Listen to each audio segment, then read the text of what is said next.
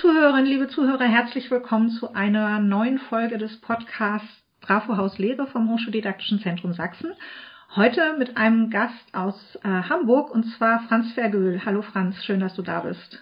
Moin Claudia, ich komme gerne. Super. Ja, ich freue mich sehr auf diesen Podcast, weil auch wenn es vielleicht der Sache etwas unangemessen ist, zwei Akademikerinnen, Akademiker reden über studentische Partizipation. Also vielleicht fehlt sogar jemand im virtuellen Raum, werden wir gleich ein bisschen drüber reden können, denn wir haben wie immer eine halbe Stunde Zeit, um uns diesem Thema anzunehmen und um dem einen oder anderen Lehrenden vielleicht noch einen guten Impuls zu geben, aber auch der in Richtung Hochschuldidaktik, Hochschulmediendidaktik Impulse zu setzen, wie studentische Partizipation eigentlich sein kann, sein sollte oder was sie vielleicht auch gerade nicht ist.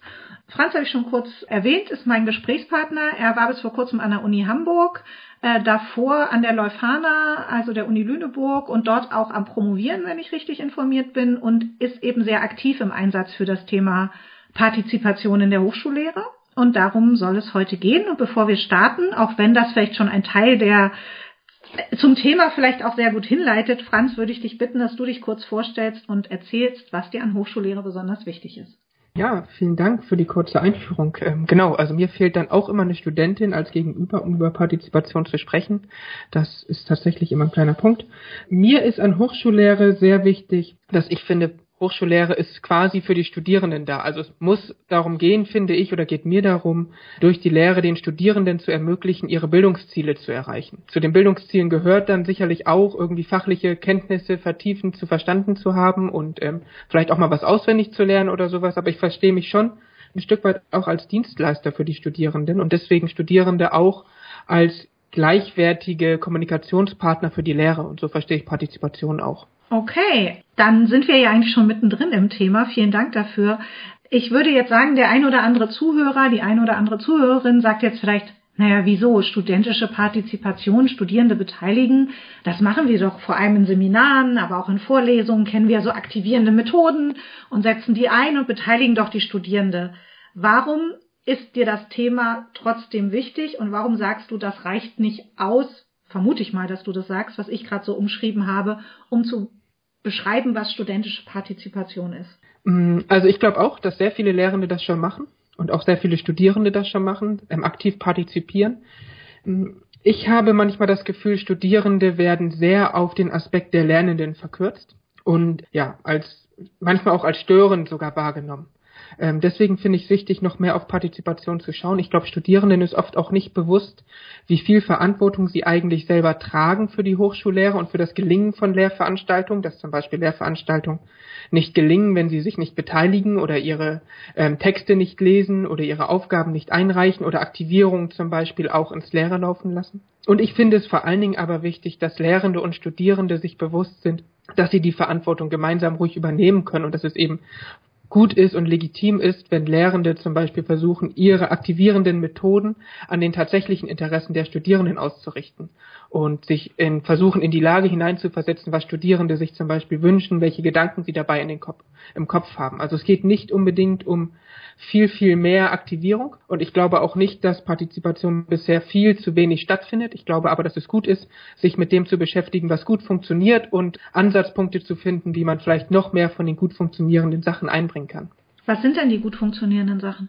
Mm, also ich glaube, dass zum Beispiel es immer wieder, oder meine Erfahrung ist, dass es immer wieder viele Studierende gibt, die sich sehr aktiv einbringen, die Vorwissen zum Beispiel mitbringen aus anderen Veranstaltungen oder früheren Studiengängen, Alltagsbeobachtungen mit einbringen, durchaus auch Feedback geben, wenn sie mit Sachen nicht einverstanden sind und so eben ihren Teil der Verantwortung wahrnehmen und helfen, die Lehre weiterzuentwickeln oder eben eine Lehrveranstaltung auch erfolgreich zu gestalten. Vielleicht auch gar nicht immer nur konstruktiv, das kann natürlich auch manchmal ähm, unschön ablaufen, aber ist dennoch wichtig. Und ich glaube, dass vor allen Dingen ein Großteil der Studierenden durchaus bereit ist, sich einzubringen und, oder was heißt sich einzubringen, aber aktiv zu lernen, sich zu beteiligen eigene Gedanken zu teilen, sich in Seminaren zu melden, in Vorlesungen auch einzubringen, da funktioniert das ja auch. Und ich glaube, dass vor allen Dingen sehr viele Lehrende durchaus versuchen, für die Studierenden auch da zu sein und ihre Lehre darauf auszurichten.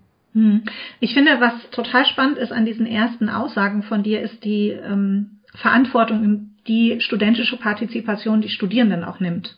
Mhm. Also man könnte ja auch immer sagen, studentische Partizipation, da liegt trotzdem erstmal sehr viel Verantwortung auch bei den Lehrenden, die Studierenden zu ermöglichen, zu partizipieren. Man kann es ja aber mhm. auch genau andersrum darstellen und ich finde, den Schwerpunkt hast du gerade nochmal gesetzt. Studierende haben eine Verpflichtung, dass sie sich selber einbringen an, und ihre eigene Partizipation gestalten. Habe ich das richtig verstanden? Ja, unbedingt. Also ich sehe es einerseits so, dass die Lehrenden ihre Verantwortung sozusagen daraus haben, dass sie ja in aller Regel eine Art Wissensvorsprung im fachlichen Bereich haben. Also sie haben das Thema ja hoffentlich ähm, schon sehr, sehr gut durchdrungen und in der Breite vielleicht auch besser verstanden und in der Tiefe als die Studierenden, die sie quasi unterrichten. Ja. Aber ich finde, Studierende haben vor allen Dingen deswegen eine Verantwortung, weil es ist doch ihr Leben. Also ich entscheide mich doch als Student einen Großteil meines Lebens, vielleicht sogar eine wichtige Phase als sehr junger Student oder als ähm, nebenbei der Erziehung meiner Kinder oder ähnlichem, entscheide ich mich ja zu studieren, mhm. weil ich damit irgendetwas erreichen möchte, weil ich da, mir davon irgendetwas verspreche. Und wenn ich das getan habe, dann kann ich es ja nicht einfach über mich ergehen lassen und nur mhm. aushalten, sondern dann geht es doch um meine eigene Lebenswelt, um meine eigene Zukunft. Und ich finde, so betrachtet bin ich ja fast schon gezwungen, und so möchte ich meine Studierenden eigentlich auch immer wachrütteln, sich tatsächlich auch einzubringen und zu versuchen, das Beste für die eigene Zukunft aktiv mit in die eigene Hand zu nehmen. Mhm.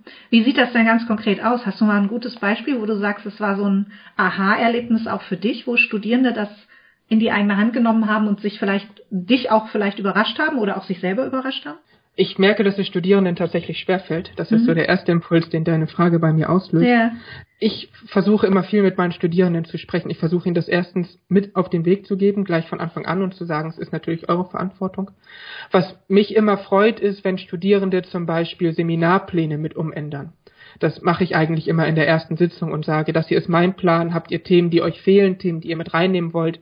Wollt ihr was verschieben? Ähm, oder seid ihr auch irgendein Thema schon satt und sagt, das hattet ihr schon sehr oft?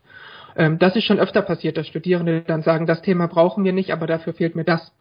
Oder was ich auch sehr, äh, sehr wichtig finde in Partizipation sowieso, äh, sind die kleinteiligen Änderungen, die gar nicht nach großem Wurf aussehen. Mhm. Aber dass zum Beispiel jemand, äh, eine Studentin fragte im letzten Seminar, wie soll ich eigentlich damit umgehen, wenn ich nicht so motiviert bin und es mir nicht so gut geht? Soll ich euch das sagen? Müssen wir das besprechen, dass ich mich heute mal zurückhalten möchte?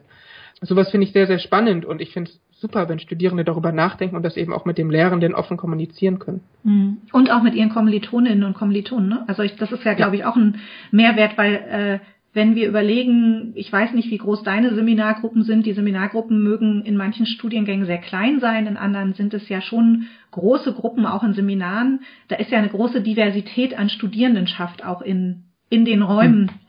Äh, oder in den virtuellen Räumen und da allen gerecht zu werden, auch untereinander, ist ja eine große Herausforderung. Magst du es nochmal konkreter machen, was das mit den Seminarplänen, wie du, was du wirklich meinst und sag uns gerne so, was war deine Lehrveranstaltung, was waren wirkliche Inhalte, die die Studierenden gerne drin hatten, um es einfach noch eine Ebene konkreter zu machen. Also eben konkret gedacht habe ich an ein Beispiel, das war ein Seminar zu ähm, dem Feld der Kindheitspädagogik. Da mhm. ging es darum, die Akteure in dem Feld kennenzulernen, ähm, wichtige Theorien nochmal zu besprechen. Und da war es so, dass die Studierenden wenig Interesse daran hatten, an gewerkschaftlichen Akteuren zum Beispiel, und die gerne kürzer halten wollten als die gesamte Sitzung, die ich dafür eingeplant habe, und dafür ein Thema eingebracht haben, bei dem ich mir nicht mehr ganz sicher bin, was es war, aber es war etwas, nochmal eine Vertiefung eines fachlichen Inhalts, der mhm. sie mehr interessiert hat, weil es einfach wahrscheinlich auch mehr Überschneidung zu anderen zeitgleich laufenden Seminaren gab. Mhm. Ähm, ganz konkret mache ich so, dass ich Seminarpläne im äh, Lernmanagementsystem sozusagen online stelle, dort aber bewusst ein bis zwei Sitzungen auch zwischendrin leer lasse. Und mhm. in dem Fall habe ich so gemacht, dass ich den Plan in der ersten Sitzung ausgedruckt habe. Also es ist schon drei, vier Semester her. Das heißt, wir konnten uns klassisch ja. in Präsenz treffen. Und sie im Partnerarbeit habe über diesen Seminarplan gucken lassen und sagen lassen, was versprechen sie sich von den Überschriften? Was wissen sie davon schon? Was würden sie vielleicht gerne rausnehmen? Was würden sie gerne selber vertieft behandeln? Also klassisch auch, wozu würden sie gerne Referat halten? Ähm, und was fehlt ihnen im Seminar dann insgesamt noch? Mhm. Du hast etwas angesprochen bei deiner Vorstellung, nämlich diesen Begriff des Dienstleisters. Und das ist ja durchaus etwas, was man unter Lehrenden ähm, sehr kritisch diskutiert und eigentlich ja eher immer mit so einer gewissen Abwehrhaltung oder sogar vielleicht Abwertung. Ne? So, man will nicht der Dienstleister seiner Studierenden mhm. sein. Du hast gesagt, du findest das sogar für dich passend. Äh, magst du dazu noch mal genauer was sagen? Weil und du hast gesagt, weil die Studierenden leisten ja sozusagen auch ihren Dienst. Also ist das vor allem eher so gar nicht aus dem, dem Begriff, wie wir ihn alltäglich verwenden, sondern im Sinne von, du leistest einen Dienst für deine Studierenden oder an deinen Studierenden. Die Studierenden leisten auch einen Dienst für das Seminar.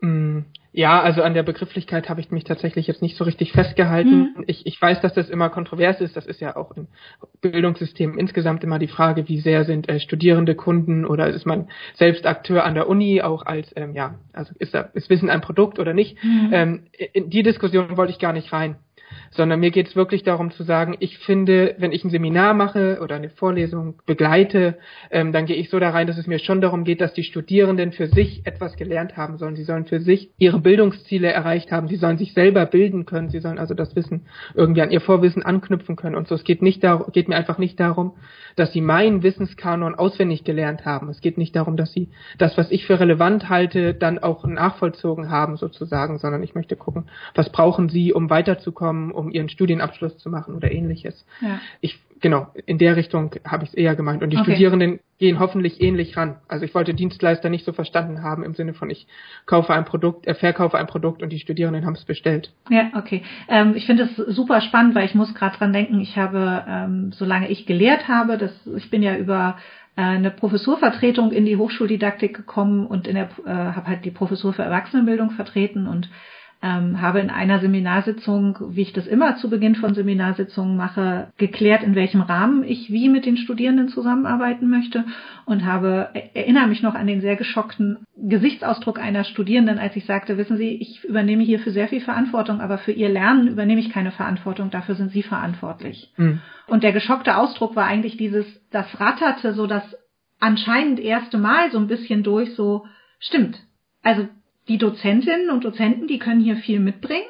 Die bringen auch viel mit, die machen das auch meinetwegen kreativ und partizipativ und haben einen riesen Wissensvorsprung uns Studierenden gegenüber. Aber was wir wirklich lernen, da kann jeder individuell nur mit umgehen. Das kann gar nicht der Dozent für mich machen oder die Dozentin. Und das äh, weiß ich, war so ein, so ein Schockmoment, aber in der Studierendengruppe, mit der ich das hatte, war das halt total super, weil die in dem Augenblick alle irgendwie zunehmend dies Lernen und was dort gelernt werden kann, in ihre Hände genommen haben. Und das war, war echt toll. Ja, das glaube ich. Also das, das macht sehr, sehr viel Spaß und Freude, glaube ich, wenn man da auch die Studierenden aufschließen kann. Und das bringt mich zu meiner nächsten Frage, denn ich habe trotzdem den Eindruck, und ich könnte mir vorstellen, dass das auch so ein Argument ist, was beim Thema studentische Partizipation immer wieder kommt, dass es sich Studierende ja aber zum Teil, obwohl es diese wichtige Phase in ihrem Leben ist, obwohl sie sich für dieses Studium entschieden haben, dann doch in einer, auf jeden Fall so wahrgenommen, in einer gewissen Konsumentinnen- und Konsumentenhaltung ins Seminar setzen oder den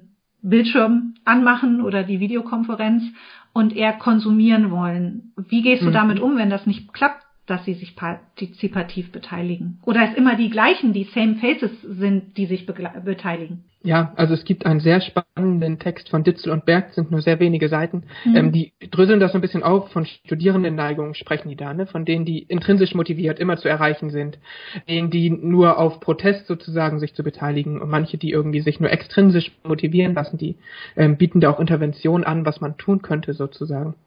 Ich glaube, dass es wichtig ist, zu gucken, warum sind die Studierenden in dem Moment nicht intrinsisch motiviert. Mhm. Ähm, ich glaube, dass Partizipation sozusagen in einem Handlungsfeld stattfindet das abhängig ist von der Bereitschaft der Studierenden, von den Kompetenzen, die sie haben, sowohl fachlich als auch in Bezug auf Beteiligung und Partizipation um dem Wissen, welche Möglichkeiten haben sie überhaupt, sich einzubringen, das ist ja auch ein, ein Faktor, der oft sehr gering ist, aber eben auch sehr von den Rahmenbedingungen. Ich glaube, thematisieren und konfrontieren bringt oft sehr viel die Studierenden lassen sich tatsächlich nicht immer motivieren zu partizipieren. Das ist auch meine Erfahrung. Und es sind durchaus immer einzelne Studierende, die sehr viel mehr Partizipationsbereitschaft mitbringen, sich sehr viel mehr einbringen als andere. Ich finde, man kann ein bisschen was tun an den Rahmenbedingungen, das Studierenden besser ermöglichen. Manchmal hilft es, ähm, einfach ihnen mehr Zeit zu geben, sich einzubringen. Also oft, glaube ich, wollen Studierende auch aus Zeitgründen wirklich nicht partizipieren. Sie sagen, das ist ihnen quasi zu anstrengend, sie haben zu viel zu tun, sie wollen einfach nur Aufgaben erfüllen.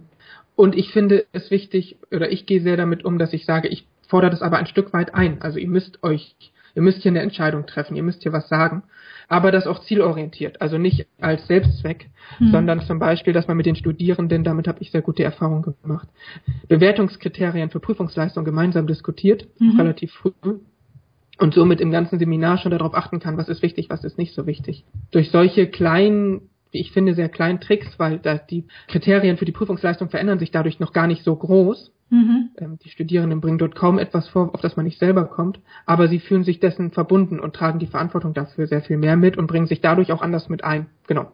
Ich finde ja sogar, dass es mal häufig so ist, dass die Studierenden viel härter und kritischer sind, wenn es um sowas geht, als äh, man das als Dozent oder Dozentin wäre. Also ich habe immer wieder die Beobachtung gemacht, dass wenn ich das mit Studierenden gemeinsam gemacht habe, Studierende sehr viel klarere, kategorischere Herangehensweisen auch an so Festlegen von Prüfungskategorien oder auch Leistungen haben, als man das als Dozent zum Teil hat.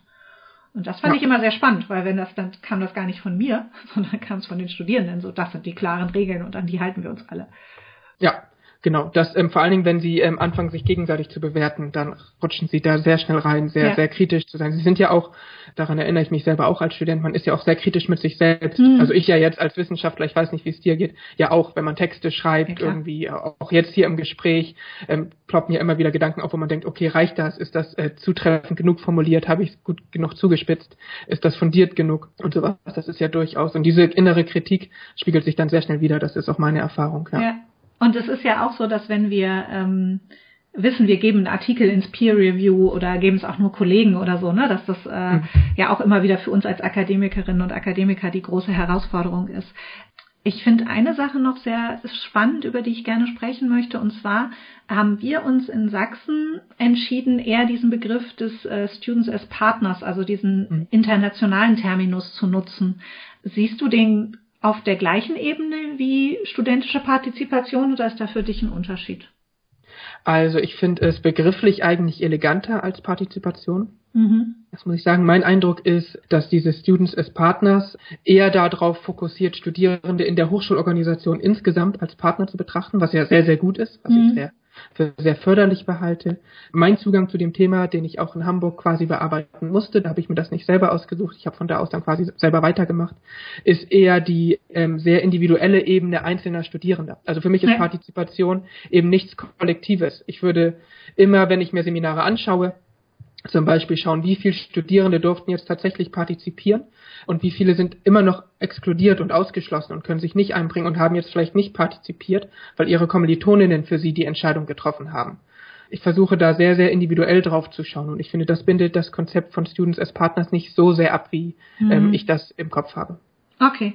Ähm, für die sächsischen Lehrenden, die zuhören, es wird wieder ein äh, Workshop geben über das HDS zum Thema Students as Partners von Anita Seküra und MT Lewe. Äh, die haben den jetzt schon zweimal asynchron gemacht und es wird eine dritte Auflage geben, weil das tatsächlich ein Workshop ist, der auch bei uns von Lehrenden sehr, sehr gerne wahrgenommen wird. Also das nur als Hinweis für die, die sich da noch intensiver mit beschäftigen wollen. Du hast aber in deiner Antwort, vielen Dank dafür, auch nochmal dieses Thema Partizipation in Gänze aufgemacht, ne? weil du sagst, der internationale Ansatz sieht ja die studentische Partizipation auch nochmal auf anderen Ebenen als der individuellen Lehrveranstaltung. Magst du zwei, drei Sätze sagen, wie dir das Thema Partizipation in Hochschule nicht nur von Studierenden wichtig ist oder wie du das siehst? Weil ich glaube, es ist ja auch dann wichtig aus dieser äh, Ebene, wie, bin, wie partizipieren Studierende zu, wie partizipieren wir eigentlich alle an, an Hochschullehre oder auch Hochschulentwicklung. Ist dir das auch ein wichtiges Thema oder konzentrierst du dich auf die Studierenden? Ähm, mir persönlich ist das auch ein wichtiges Thema. Ähm, gerade auch als wissenschaftlicher Mitarbeiter, ähm, auch in anderen Statusgruppen finde ich eigentlich ist das eigenverantwortliche Gestalten der Hochschule viel zu gering. Also zumindest die Universitäten, die ich aus nächster Nähe kennenlernen durfte, waren doch sehr, sehr gesteuert von starken Führungspersönlichkeiten, Präsidenten, die im Zweifel ziemlich gut durchregieren können, mhm. was, was ich wirklich nicht gut finde. Auch gerade mit dem ähm, Drittmittelansatz, der ja immer wieder neue Aspekte in die Hochschulen treibt, aber nicht in der Tiefe ja nicht erlaubt, dass es in der Tiefe aufgearbeitet mhm. wird und sowas. Das finde ich schon sehr, sehr schade. Ich finde, dass ja gerade wie junge WissenschaftlerInnen ähm, immer wieder sich neu orientieren müssen, sowohl fachlich als auch räumlich. Da geht viel kaputt. Und ich glaube, dass wenn mehr Partizipation wäre, wären diese Strukturen eben nicht so. Mhm. Aber fachlich in meiner Promotion zum Beispiel schaue ich mir das nicht an. Mhm. Da bist du bei den Studierenden. Da bin ich ganz bei den Studierenden. Und ich habe, also äh, was ich gemacht habe in meiner Promotion, das ist vielleicht an der Stelle spannend, ich habe mir mal angeschaut, wie sehr Partizipation überhaupt in Leitbildern steht von mhm. Hochschulen. Ähm, und das ist doch sehr, sehr ernüchternd. Also den Begriff selber habe ich kaum gefunden in den Leitbildern, die ich mir angeschaut habe. Ich habe Formulierungen gefunden, die ein bisschen in diese Richtung gehen könnten. Aber das, ja, Universitäten interessieren sich dafür, finde ich nicht sonderlich. Okay, aber da sind wir ja sowieso bei dem Punkt, man kann sich ja die Leitbilder auch angucken und äh, wenn Lehre und Forschung gleichbedeutend sind für Hochschulen und Universitäten, dann ist es immer spannend, wie häufig das Wort Forschung in den Leitbildern vorkommt und wie häufig das Wort Lehre in den äh, Leitbildern vorkommt. Ich glaube, da fängt fängt das Problem schon an, würde ich jetzt mal sagen. Ja. Also da, da setzt sich das dann mit der Partizipation fort, wenn es ins Konkretere geht. Was sagen denn Kolleginnen und Kollegen, wenn du berichtest, wie du, was dein Promotionsthema ist, aber eben auch, wie du das selber im Seminar machst? Wirst du da eher mit offenen Armen empfangen oder sagen die eher, nee, nee, äh, das, die Studierenden sollen mir da mal nicht zu viel, nicht zu partizipativ sein? Mhm. Ich glaube, ich habe da ein Thema, das unfair ist sozusagen für mein Gegenüber. Die mhm. signalisieren alle, dass das äh, was Positives ist, äh, wenn sie mit mir darüber sprechen, weil wer mag schon offen gegen Partizipation sein? Ja. Ich krieg viel Feedback im Sinne von, dass Lehrende äh, gerne mit mir darüber sprechen wollen, mal mit mir ihr Seminar kurz besprechen wollen, Ideen von mir haben möchten, sehr niedrigschwellig und sowas. Als ich in Hamburg das noch als äh, Projekt bearbeiten durfte, als, als Hochschule, äh, als wissenschaftliches Projekt sozusagen, habe ich gemerkt, dass die Leute zwar immer wieder sagen, das ist gut, das ist spannend, aber dass es im Prinzip keinen echten Rückenwind dafür gab. Also mhm. es war ganz schwer, richtig an Lehrende ranzukommen, sie zur Teilnahme zu Veranstaltungen zu bewegen, im Sinne von kleinen Workshops, kleinen Austauschrunden. Das mag auch mit Vorbehalten gegenüber dem QPL-Projekt zusammenhängen, die sehr ähm, schwierig waren scheinbar in Hamburg. Ähm, das funktioniert jetzt besser, wo ich es ein bisschen freier mache. Mhm. Aber mein Eindruck ist, die Leute signalisieren oder die Menschen signalisieren sehr, sehr gerne, dass Partizipation wichtig ist und auch ihnen wichtig ist und auch ihnen die Studierenden am Herzen liegen. Davon gibt es sehr, sehr viele. Aber oftmals hört es an der Stelle auch tatsächlich schon auf. Das ist auch mein Eindruck. Okay. Würde ich sogar ein bisschen aufweichen, weil ich den Eindruck habe, dass viele das aufnehmen, wahrnehmen und dann eben es eher über so kleine Sachen in ihre eigene Lehre hineintragen. Ne? Nicht unbedingt gleich der große Wurf, da werden nicht sofort gesamte Modulbeschreibungen überarbeitet oder gesamte Curricula neu entwickelt, sondern diese kleinen Steinchen, die kleinen Zahnräder, die ins Rollen kommen, weil eben einmal mehr irgendwo Studierende in die äh, aktiver eingebunden werden zu Beginn eines Semesters und okay, der eine und andere hält es vielleicht nur für das erste Drittel durch, aber dann war es schon mal das erste Drittel. Also ich habe das Gefühl, es, es zieht sich doch zunehmend besser rein in die Veranstaltung und reflektierter, als man das vielleicht noch vor zehn Jahren oder so gemacht hat. Das kann gut sein. Also, also ich glaube vor allen Dingen, ja, ich glaube, Partizipation ist ja in erster Linie sowieso eine Frage der Haltung und weniger von irgendwie methodischen oder didaktischen Planung. Und deswegen mhm. verstehe ich das ähnlich, dass ähm, mhm. Studierende, wenn sie da, äh, Lehrende, wenn sie dafür offen sind, das ähm, versuchen kleinteilig zu ändern. Aber ja, genau. Das genau. Ja, aber diese Veränderung in der Haltung, glaube ich, ist ganz wichtig. Wir sind schon äh, ziemlich am Ende unserer Podcast-Folge, deswegen kommt die klassische Abschlussfrage, die wir jetzt seit äh, schon relativ vielen Folgen haben. Vielleicht müssen wir uns demnächst mal irgendeine neue Frage überlegen. Es ist aber vielleicht auch der gute Moment, um, bevor ich die Frage stelle, zu erwähnen, dass die Empfehlung, einen Podcast doch mal mit Franz zu machen, tatsächlich aus unserer Hörerinnen und Hörerschaft kam, die ähm, äh, mir eine E-Mail geschrieben haben oder uns im HDS und gesagt, äh, mit dem Franz müsstet ihr mal einen Podcast machen. Das wäre ganz wichtig. Und das kann nur die Aufforderung für alle anderen, die so zuhören, sein. Melden Sie uns und meldet ihr uns gerne, wenn ihr Empfehlungen habt. Wir versuchen das immer aufzunehmen. Und deswegen die letzte Frage an Franz heute. Äh, was bleibt von all den digitalen Innovationen aus 2020, 2021, auch gerade im Sinne für die studentische Partizipation? Ähm, also was sicherlich bleibt, glaube ich, sind viele, viele digitale Tools, die sich mhm. niedrigschwellig einbauen lassen. Ähm, ja, irgendwie, das bleibt sicherlich. Was hoffentlich bleibt, ist das flexiblere Lehren und Lernen durch gutere Mischung von synchronen und asynchronen Formaten. Mhm. Und ja, das Einsprechen vielleicht von klassischen Vorlesungsinhalten als Lernvideos und so weiter, Flipped Classroom Elemente. Ich glaube, davon bleibt relativ viel. Ja. Vielen Dank für die Podcast-Folge. Ich äh, habe wieder viel Neues gelernt und bin angeregt worden, über ein paar Sachen nochmal nachzudenken. Ich hoffe, den Zuhörerinnen und Zuhörern geht's genauso. Wenn es Fragen gibt, Kritik, Wünsche, einfach melden. Äh, wir freuen uns drauf und ich sage danke an Franz für das Gespräch. Ja, danke. Mir hat's auch Spaß gemacht. Schön, dass ich hier sein durfte.